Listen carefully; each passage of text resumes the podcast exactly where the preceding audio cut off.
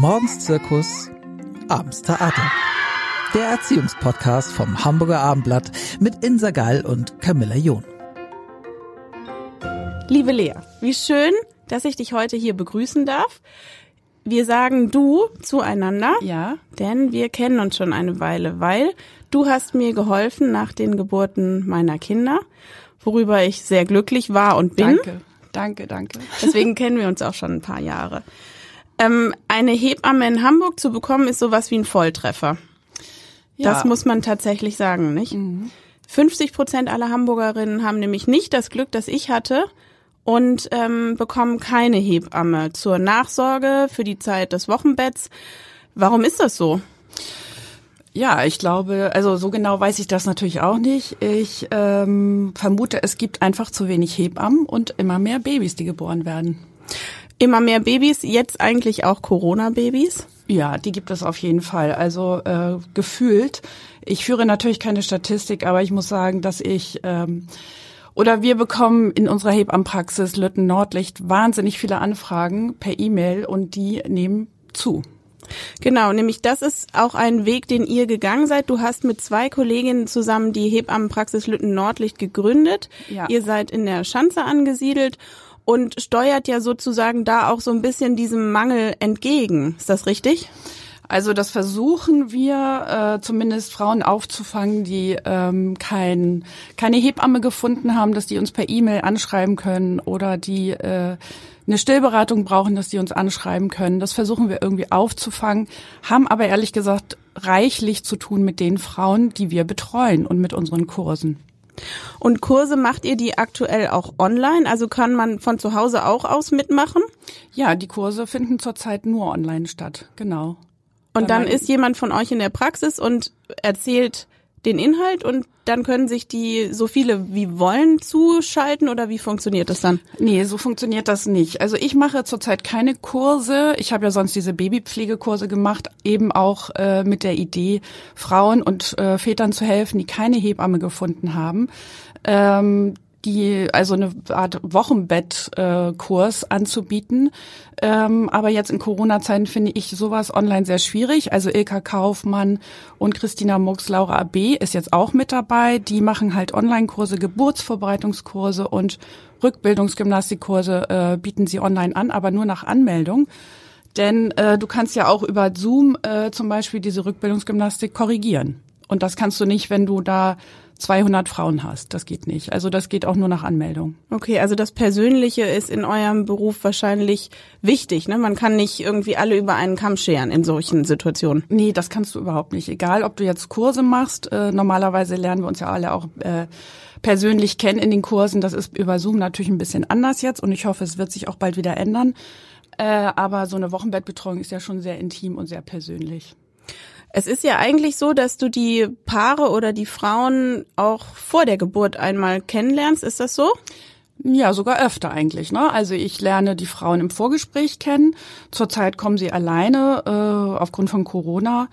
Und dann machen wir, wir bieten auch Vorsorgen an. Das heißt, einige Frauen sehe ich sogar relativ häufig. Dann kommen sie zu dir oder zu euch in die Praxis Genau. anstatt zur Gynäkologin oder zum Gynäkologen. Naja, im Wechsel mit dem Arzt meistens findet Okay. das dann statt, ne? Dass sie einmal zum Frauenarzt gehen oder zur Frauenärztin und dann kommen sie zu uns. Ähm, und wenn die nur zur Frauenärztin gehen zum Beispiel, sehe ich die Frauen trotzdem meistens zwei, dreimal in der Schwangerschaft auf jeden Fall. Denn wenn sie Beschwerden haben, wenden sie sich an uns. Und äh, da haben wir natürlich auch immer ein offenes Ohr und Zeit. Genau, aber das, die Zeit ist ein bestimmender Faktor in deinem Beruf, denn ähm, Zeit hast du ganz schön wenig und zu tun hast du ganz schön viel. Ja, wir haben alle viel zu tun, das kann man sagen. Und äh, das Problem ist natürlich, dass ich zurzeit in Corona-Zeiten wahnsinnig viel Zeit verliere durch Parkplatzsuchen. Die, die meisten sind im Homeoffice und äh, es ist total krass. Ich finde eigentlich keine Parkplätze mehr und ver äh, verbrauche einfach wahnsinnig viel Zeit dafür. Das hat sich wirklich geändert. Das ist ja äh, total verständlich, natürlich. Ja. Und du bist ja auch in vielen Stadtteilen unterwegs, ne? Ja, ich arbeite halt auch gerne in vielen Stadtteilen. Das kann ich mir aussuchen. Ich könnte jetzt auch sagen, ich arbeite nur in Altona. Aber ich finde es natürlich toll, durch ganz Hamburg zu fahren. Also das ist aber, ja, das suche ich mir selber so aus. Ich arbeite gern in der Neustadt, Eppendorf, Altona, äh, in Eimsbüttel und so weiter und so fort. Also das finde ich eigentlich immer ganz spannend.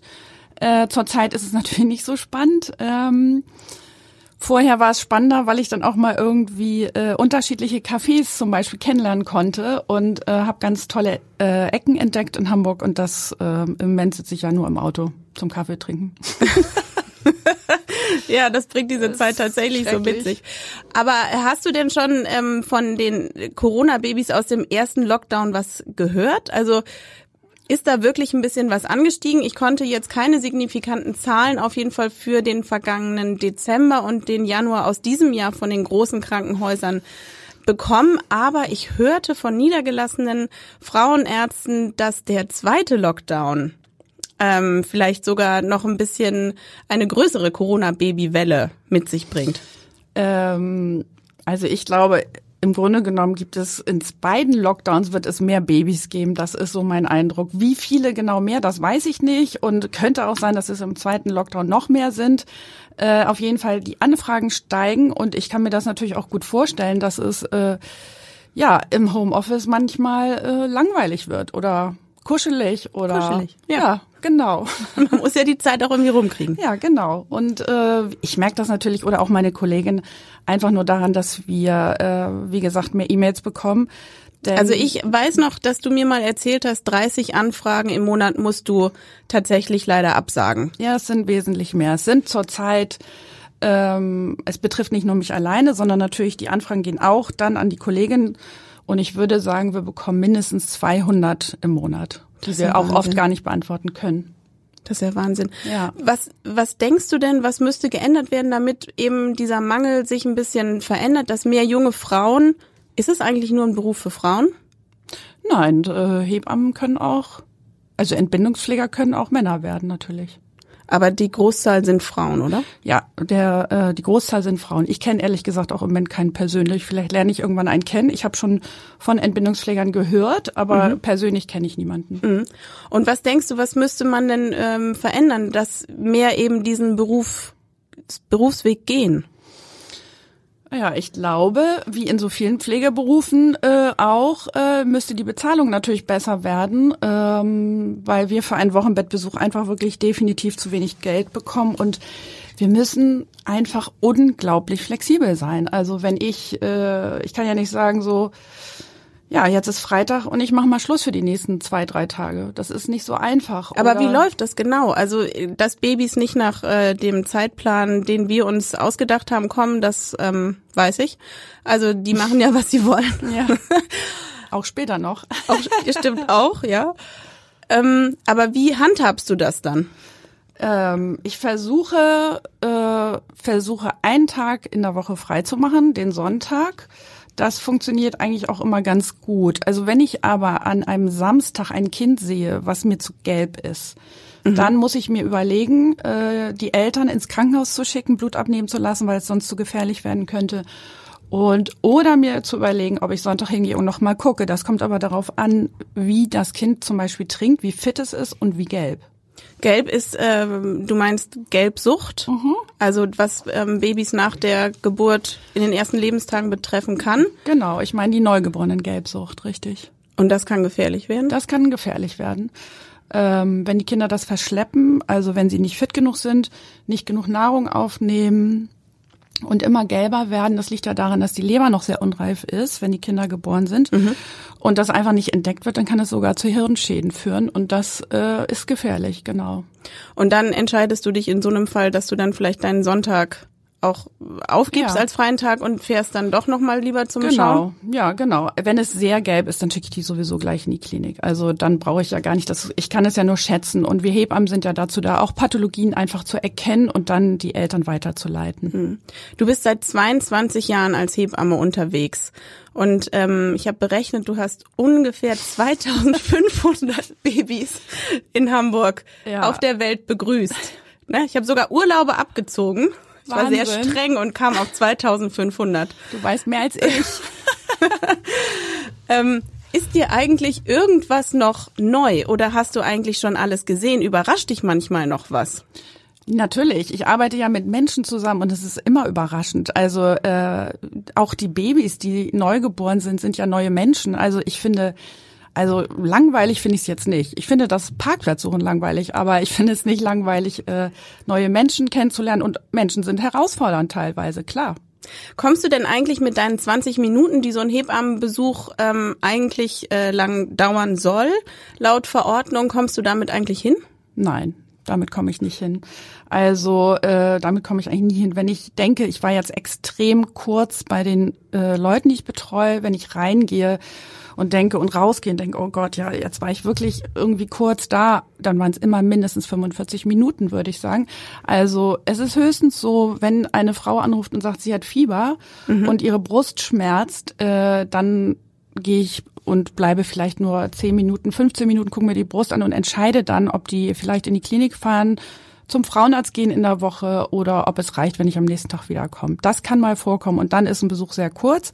Aber ansonsten äh, man denkt immer, es ist kurz, aber es sind doch auf jeden Fall immer länger als 20 Minuten. Mhm. Plus Parkplatzsuche. Ja, das äh, daran, das zähle ich gar nicht ja. mit. Das ist demotivierend.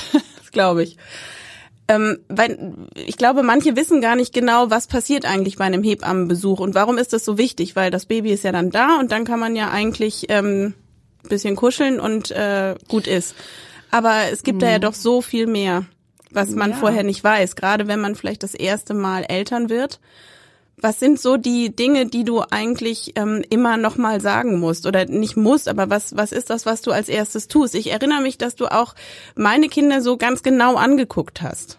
Ja klar, wir Hebammen gucken Kinder immer ganz genau an und es ist auch manchmal vielleicht auch nicht ganz äh, auffällig für die Eltern, aber wenn ich mir ein Kind nehme und das wickel, dann habe ich ja auch schon so ein Gefühl in meinen Händen, wie fühlt sich das Kind an, wie ist der Muskeltonus, wirkt es auf mich sehr schlapp oder ähm, ist es meinetwegen zu stark im Muskeltonus, das merke ich mir erstmal. Erstmal sage ich gar nichts. Und dann, ich beobachte das Kind ja auch die weiteren Tage. Dann gucke ich mir die Hautfarbe an. Auch das äh, erkläre ich den Eltern, aber manchmal denke ich, okay, das Kind ist ein bisschen gelb. Ich gucke es mir lieber am nächsten Tag nochmal an. Ich will die Eltern ja auch nicht beunruhigen. Mhm. Also wir gucken schon immer sehr genau hin. Wir nehmen natürlich, äh, ich wiege die Kinder, daran kann ich auch bestimmte Dinge natürlich erkennen, ob äh, ja, wie das ist mit der Gelb Gelbsucht, ob das Kind zunimmt. Ich gucke mir den Bauchnabel an, der könnte sich ja auch äh, manchmal infizieren oder mhm. infektiös werden. Mhm. Ist zwar total selten, habe ich aber in diesen in dieser ganzen Zeit natürlich auch schon mal erlebt. Mhm. Wie erlebst du denn ähm, die Eltern von gerade äh, vielleicht Erstgeborenen? Du erlebst sie eben in deinen Vorgesprächen als freie ja, vielleicht etwas freie despektierlich Menschen. freie Menschen. Aber du erlebst sie als ungebundener, würde ich mal sagen. Und dann hinterher ähm, ist da dieser kleine Wurm und der ist ja doch sehr bestimmt. Ich fand immer, dass man sich vorher kaum vorstellen kann, wie so ein kleines Bündel Mensch doch zwei Erwachsene auf Trab halten kann. Ja, äh, auf jeden Fall, mindestens zwei. Äh, mich ja irgendwie auch und ja. vielleicht auch noch mal die Mutter oder äh, Schwiegermutter oder so, die helfen will. Ja, also ich finde, das kommt immer sehr auf das Kind an. Man muss sich einfach auf die Kinder einlassen. Ne? Es gibt Kinder, die ja alle zwei Stunden trinken wollen, dann ist das so. Also ich sage den Eltern, das müssen sie jetzt einfach so hinnehmen und äh, dann äh, und das Ganze einfach so akzeptieren mit einer Art von Gelassenheit. Ich glaube, das ist vielleicht das große Wort, was man braucht, wenn man Kinder hat. Gelassenheit. Man muss sich darauf einlassen und dann geht's einem auch besser damit. Und gerade im Wochenbett, also ich meine, man kann sich auch nachts Nudeln kochen und tagsüber schlafen, ist doch völlig egal. Also ja, das zeugt von Gelassenheit, wenn ja. man das tatsächlich so ja genau und das kann. ist aber auch wichtig. Also äh, ich glaube, sich auf die Kinder einlassen, das muss man irgendwie können. Mhm. Das Wochenbett ist irgendwie ein schönes, aber auch so ein altes Wort. Viele wissen vielleicht nicht genau, was man eigentlich damit meint und nehmen es vielleicht deswegen auch gar nicht richtig ernst. Ja, das, äh, das sage ich den Eltern dann immer. Ich mache auch der Frau oder ich versuche halt im Gespräch der Frau zu erklären, wie wichtig das ist, sich auch hinzulegen. Also sitzen ist einfach auch nicht liegen. Äh, was zum Beispiel den Beckenbrunnen angeht, ist es ganz wichtig, dass man sich auch mal hinlegt, dass man den Körper ausruht und äh, das Wochenbett Sechs Wochen nach der Geburt, richtig? Acht Wochen. Acht, acht Wochen, Wochen Wochenbett. Das heißt nicht, dass man acht Wochen, Wochen im Bett liegen muss, aber man kann auch nicht, oder ich finde es irgendwie auch äh, schwachsinnig, sofort von Anfang an gleich nach der Geburt äh, perfekt angezogen rumzulaufen, sich gar nicht hinzulegen und nee, das ist einfach kein Wochenbett. Wochenbett bedeutet, äh, mit dem Kind im Bett zu kuscheln. Was ja. ja eine ganz tolle Zeit ist. Welche Aufgabe übernehmen in der Regel die Väter? Also ich finde, die Väter übernehmen eigentlich so eine Art Schutzraum äh, für die Frauen. Und ähm, im Grunde genommen habe ich auch das Gefühl, es bringt auch Spaß, mit den Vätern zusammenzuarbeiten, denen zu sagen, pass mal auf, wir können deiner Frau jetzt so und so helfen, die hat jetzt gerade das und das Stillproblem, besorg doch bitte mal die Pumpe, ich mache dir eine Einkaufsliste, äh, besorg mal dies, besorg mal meinetwegen Thermometer, das hattet ihr noch nicht. Mhm. Also ähm, im Grunde genommen versuche ich äh, gemeinsam mit dem Vater vielleicht so eine Art Schutzraum zu bilden oder äh, einfach Tipps zu geben. Was würdest du sagen, wie kann man ähm, den Hamburgerinnen helfen, die genau diese Tipps eben nicht von dir im Hausbesuch kriegen oder von deinen Kolleginnen? Ähm, glaubst du, man kann so ein Wochenbett auch irgendwie alleine hinkriegen? Ja, ich glaube, äh, ich glaube, es ist ganz toll, wenn man Hilfe hat, aber ich, äh, das bekommt man natürlich auch alleine hin. Ich finde es fatal, zu viel im Internet zu lesen, muss ich ganz ehrlich sagen. Ich finde es verunsichert okay. extrem. Äh, Was sind das für Sachen, die da ähm, veröffentlicht werden, von denen du nichts hältst? Also ich halte nichts von äh, den ganzen Foren, äh, in denen sich Menschen austauschen, die überhaupt keine Ahnung haben. Mhm. Also ja. in medizinischer Sicht ja wirklich keine Ahnung und sich dann einfach gegenseitig verunsichern. Und äh, ich krieg das ja mit, auch im Wochenbett, wenn äh, wenn sich Frauen oder auch Väter irgendwie einen Kopf um eine Sache machen, die gar nicht zur Debatte steht, nur weil sie irgendwas gelesen haben. Und es gibt ein paar gute Bücher. Äh, dann sollte man lieber einfach ein gutes Wochenbettbuch lesen. Ja, jetzt finden ja leider keine Kurse statt. Ansonsten finde ich halt hilft sowas auch wie so ein Babypflegekurs, sich so ein bisschen darauf vorzubereiten. Macht man das vorher oder nachher? Also den macht man in der Schwangerschaft, genau, um sich so ein bisschen auf das Handling und so vorzubereiten. In, aber wie gesagt, im Moment findet das nicht statt. Ich hoffe, das geht dann ab April wieder. Mhm. Und da lernt man, wie man zum Beispiel äh, ein, ein Kind halten sollte. Ja, genau, ein Kind halten sollte. Aber man lernt zum Beispiel auch, oder was ich auch erzähle in den Kursen, ist, dass es total normal ist, dass Kinder nachts nicht schlafen. Also die meisten Ach. zumindest nicht. Also darauf muss man sich mal so ein bisschen einstellen, ne? Dass äh, die meisten Kinder sind nachts gerne wach in der ersten Zeit und, und schlafen tagsüber. Ja, weil das ist äh, den Rhythmus, den hatten sie im Bauch. Vielleicht hatten sie einfach mehr Platz nachts, wenn die Mutter schlief und mhm. äh, konnten sich mehr bewegen. Das weiß ich nicht, aber es ist einfach deren Rhythmus. Für die gibt es Tag und Nacht noch nicht. Und wann stellt sich das etwa ein? Die Frage stellen wir alle. ja, es kann ich. Jahre dauern. Nein, es kann. Ich würde mal sagen, die ersten sechs Wochen sind anstrengend und dann geht's eigentlich. Okay. Ja. Und dann hätte man ja sozusagen auch das Wochenbett langsam ähm, fast schon hinter sich gelassen. Kennst du eigentlich jemanden, der wirklich acht Wochen tatsächlich zu Hause geblieben ist oder ist das dann, man darf man dann auch mal einen kleinen Spaziergang machen oder? Nein, also spazieren gehen, also man muss jetzt nicht die ganze Zeit zu Hause bleiben, um Gottes Willen, dann kriegt man ja Depressionen. Ich finde spazieren gehen ehrlich gesagt sehr wichtig, aber äh, es gab schon viele Leute, die ich betreut habe, die irgendwie am dritten Tag äh, zu Ikea gefahren sind mit dem Neugeborenen. Sowas kann ich natürlich nicht verstehen. Das ist viel zu viel für die Kinder und für die Frau letztendlich auch. Aber spazieren gehen kann man immer. Also mhm.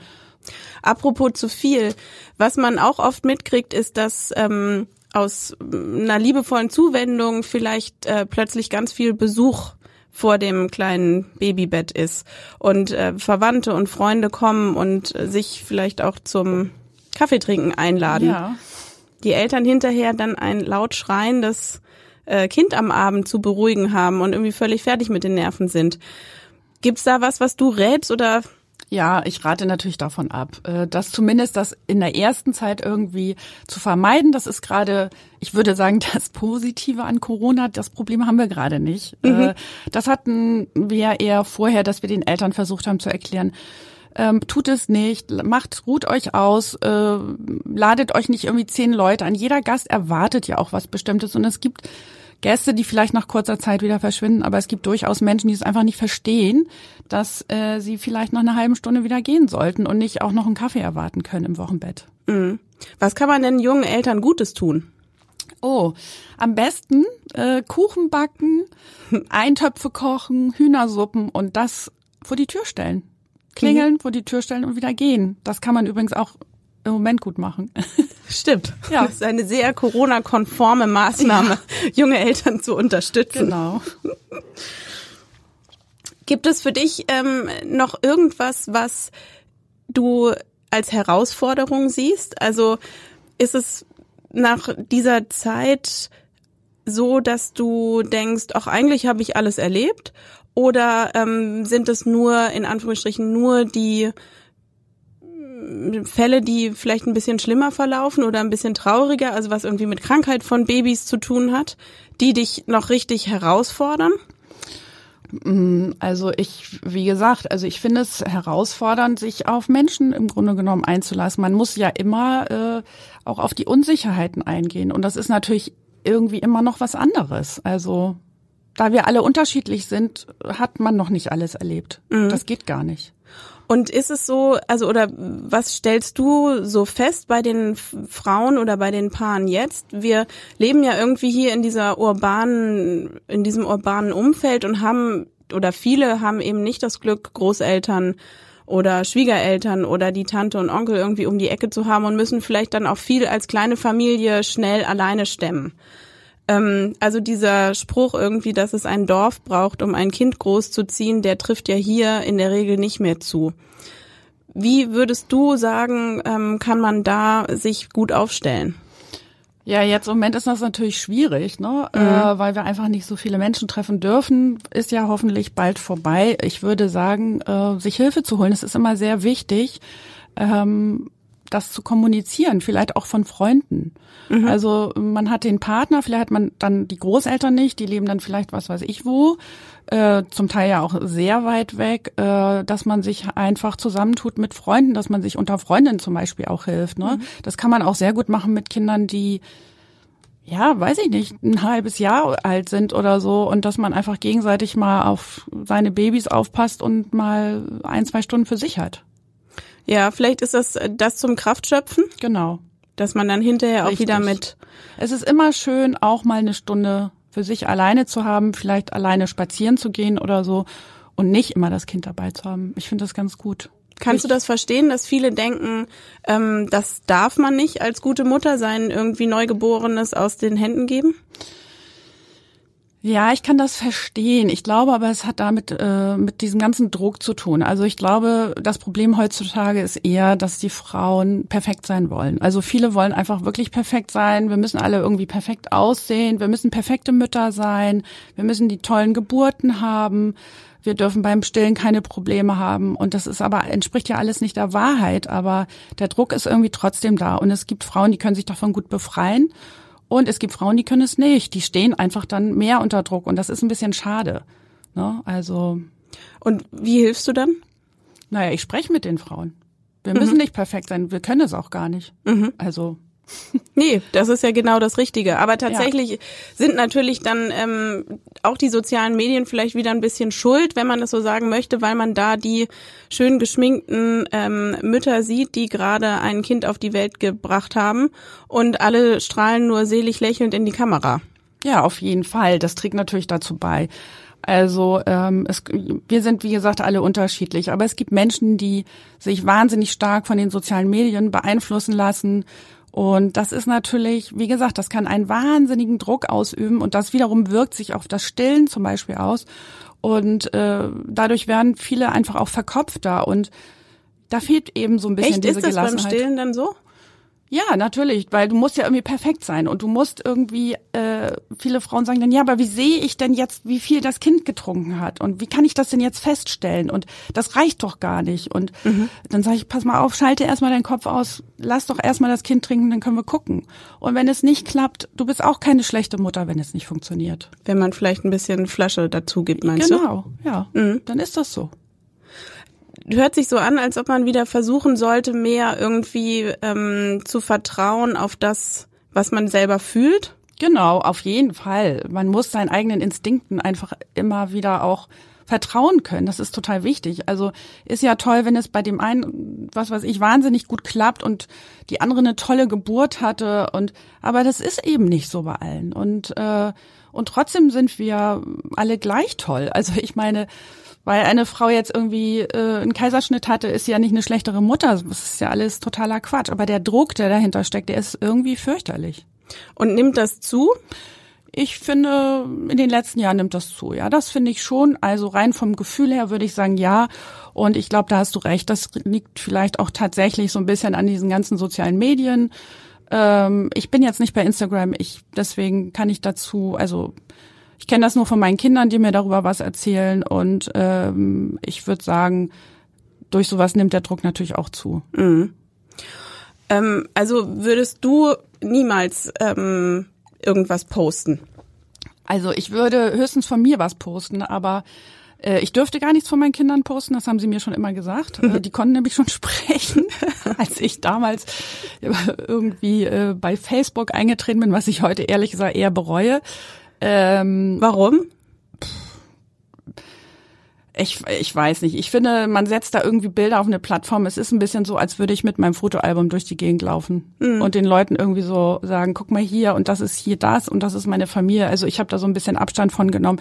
Das ist der Grund, warum ich nicht äh, sowas wie Instagram nicht toll finde, aber ich spreche nur für mich. Also mhm. ich finde es völlig in Ordnung, wenn andere das machen und ich kann es auch ein bisschen verstehen, dass es, dass man vielleicht dann mal abends im Bett sitzt oder an der Bushaltestelle, dass man so ein bisschen Entspannung dadurch sucht, ist ja auch irgendwie spannend. Äh, es ist nicht meine Welt. Es ist einfach nicht meine Welt und wenn andere es tun, ist es völlig in Ordnung. Aber posten würde ich von meinem Enkelkind gar nichts, dürfte ich auch nicht und von meinen Kindern auch nicht, nein. Mhm. Finde ich auch gut, wenn man da eine klare Haltung zu hat ja. und Eben, für manche ist es vielleicht ein Benefit, aber man muss, denke ich, eben gut selektieren, dass man ähm, nicht nur dieses ähm, Vergleichsdenken hat. Genau, also es ist einfach, ähm, eine Geburt kann wahnsinnig anstrengend sein und äh, man sieht einfach nicht immer toll danach aus. Würde ich auch so unterschreiben. Und auch im Wochenbett sieht man einfach manchmal ganz schlimm aus, weil man nicht geschlafen hat. Ja.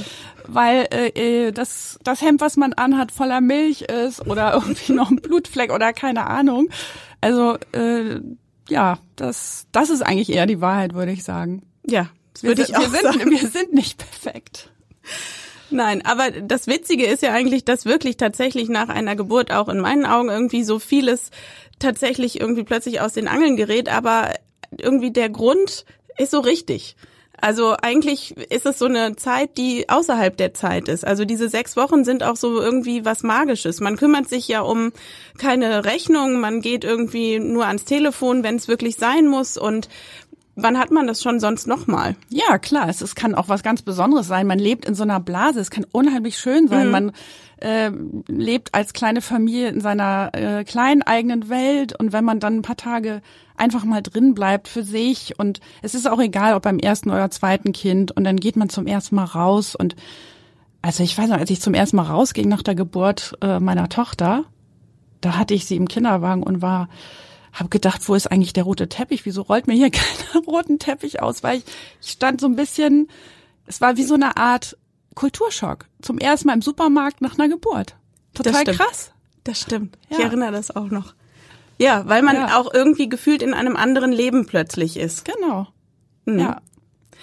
Ähm, du hast eben schon selber gesagt, du bist Oma geworden. Mhm. unglaublicherweise, weil du ja noch so jung bist, aber deine Tochter ähm, kommt dir so ein bisschen nach. Hat auch verhältnismäßig früh ein äh, Baby bekommen. Ja. Und ähm, mhm.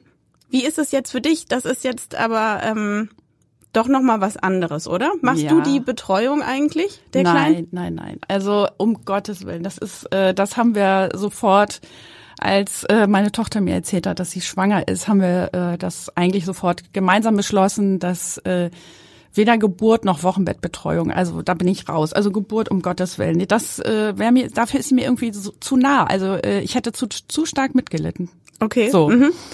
Und Wochenbettbetreuung hat auch eine äh, tolle Kollegin von mir gemacht. Genauso wie die Geburt eine Freundin von mir äh, gemacht. Das war einfach, ich wusste, sie ist in guten Händen und äh, konnte da komplett abschalten. Und ein Enkelkind zu, zu haben ist natürlich, ja, ist ein Traum, ist richtig schön. Okay. Das glaube ich. Und es ist auch ein besonderes Baby daher natürlich für dich. Ein ganz besonderes Baby, äh, besonders süß, besonders hübsch, immer fröhlich. Und das Schönste ist, ich muss die Nächte nicht machen. ja. Ja, so ist das eben, wenn man Oma ja, ist. Ne? Genau. Ne? Dann darf man, darf man die äh, ganzen tollen Sachen machen. Genau. ähm, was ich noch ähm, überlegt habe, zurückblickend auf vielleicht deine Anfänge und ich sehe deine Hebammentasche vor mir, diese braune ähm, zum Zuklicken. Ist da eigentlich heute irgendwas drin, was da vor 22 Jahren noch nicht drin war und was du richtig gut findest, dass du es jetzt hast? Mm. Muss ich mal überlegen, ob da was anderes drin ist. Weniger ist drin. Ach ja? Ja, weniger. Ich äh, habe, ich glaube, in den ersten Jahren wahnsinnig viele Mittelchen und äh, Cremchen und weiß der Geier alles äh, versucht äh, anzuwenden und gemerkt, äh, weniger ist mehr. Also gerade was so das Thema Wunde Brustwarzen zum Beispiel angeht mhm. oder ähm, ja, also Wundheilung. Also ich muss ganz ehrlich sagen, weniger ist mehr. Ich habe da so ein paar äh, Dinge, von denen ich ähm, überzeugt bin, dass sie helfen, wo es dann vielleicht auch Studien drüber gibt, dass sie helfen und ähm, wie zum Beispiel einfach Muttermilch auf die Wunde Brustwarze ne? Und Luft ist eigentlich so eins der besten Mittel. Äh, die brauche ich ja nicht in der Tasche. Deswegen mhm. ist es heute, würde ich sagen, eher weniger. Mhm. Ähm, wenn du deine Frauen oder die Familien äh, besuchst du ja zu Beginn jeden zweiten Tag oder sogar jeden Tag, richtig? Äh, ganz individuell. Also okay. ich würde sagen, ähm, das kommt wirklich auf die Situation an, ob es zum Beispiel das zweite Kind ist oder das vierte, ähm, ob wie gesagt, das, äh, die Gelbsucht spielt eine große Rolle, besonders im Winter, da sind die Kinder gelber, da muss mhm. man dann vielleicht öfter hin, ähm, wie das Kind trinkt und so weiter. Also mhm. Ja, das ist sehr, kommt auf die Situation an. Und ähm, dann irgendwann verabschiedest du dich ja auch. Ja, nach Wochen. Also ja. eigentlich immer erst äh, verabschiede ich mich gerne mit dem Gefühl, dass die Eltern jetzt sicher sind, dass mhm. sie sich sicher fühlen, dass mhm. äh, wenn alles gut läuft, keine Fragen mehr sind, dann äh, verabschiede ich mich ähm, nach acht Wochen oder auch erst nach zwölf Wochen, je nachdem, weil man macht ja zum Schluss eher äh, Wochenbettbesuche in großen Abständen. Mhm. Dann können nochmal Fragen gesammelt werden und äh, was wir auch anbieten oder was ich auch anbiete, ist die Beikosteinführung nach circa sechs Monaten, wenn man anfängt mit dem Zufüttern. Und wie ist das dann für dich, wenn du dann deine Babys wieder siehst, die toll. dann schon? Es ist echt toll. Mhm. Also einige verändern sich sehr und dann gibt es Kinder, die erkennst du, glaube ich, auch nach zehn Jahren wieder. Also es gibt Menschen, die verändern sich sehr, andere gar nicht. Und äh, witzig ist es natürlich auch, wenn dann Geschwister kommen und ich sie nach drei Jahren sehe oder nach vier Jahren. Und ja, also das ist natürlich dann immer besonders nett und schön. Läufst du denn auch teilweise durch die Stadtteile und wirst gegrüßt und weißt nicht genau, wer das ist? Oder hast du die Menschen irgendwie noch auf dem Radar? äh, gemeine Frage. äh, nein, ich habe sie auf dem Radar, auf jeden Fall, aber ich vergesse die Namen. Das müssen mir alle verzeihen. Gut. Ich erinnere mich kaum an die Namen, aber ich vergesse eigentlich keine Gesichter, würde ich sagen. Und meistens auch so ein bisschen die Geschichte, die dahinter steckt. Also, ob das Wochenbett jetzt total einfach war oder ob es große Probleme gab, mhm. äh, Streitereien, keine Ahnung. Also das, das sind so die, die Gefühle, die man hatte bei einer Wochenbettbetreuung, die vergisst man nicht. Das verbinde ich mit dem Gesicht, aber den Namen weiß ich nicht mehr. Mhm. Ich glaube, das werden dir alle verzeihen. Ja, das hoffe ich. Liebe Lea, ich würde mich ganz äh, gerne jetzt herzlich bei dir bedanken für dieses schöne Gespräch und hoffe, danke, dass es äh, für dich noch so wahnsinnig witzig weitergeht. Ja, danke schön. Und dass du ein bisschen besser einen Parkplatz findest. Ja, danke Camilla. Bis dann. Bis dann. Tschüss. Tschüss. Weitere Podcasts vom Hamburger Abendblatt finden Sie auf abendblatt.de slash podcast.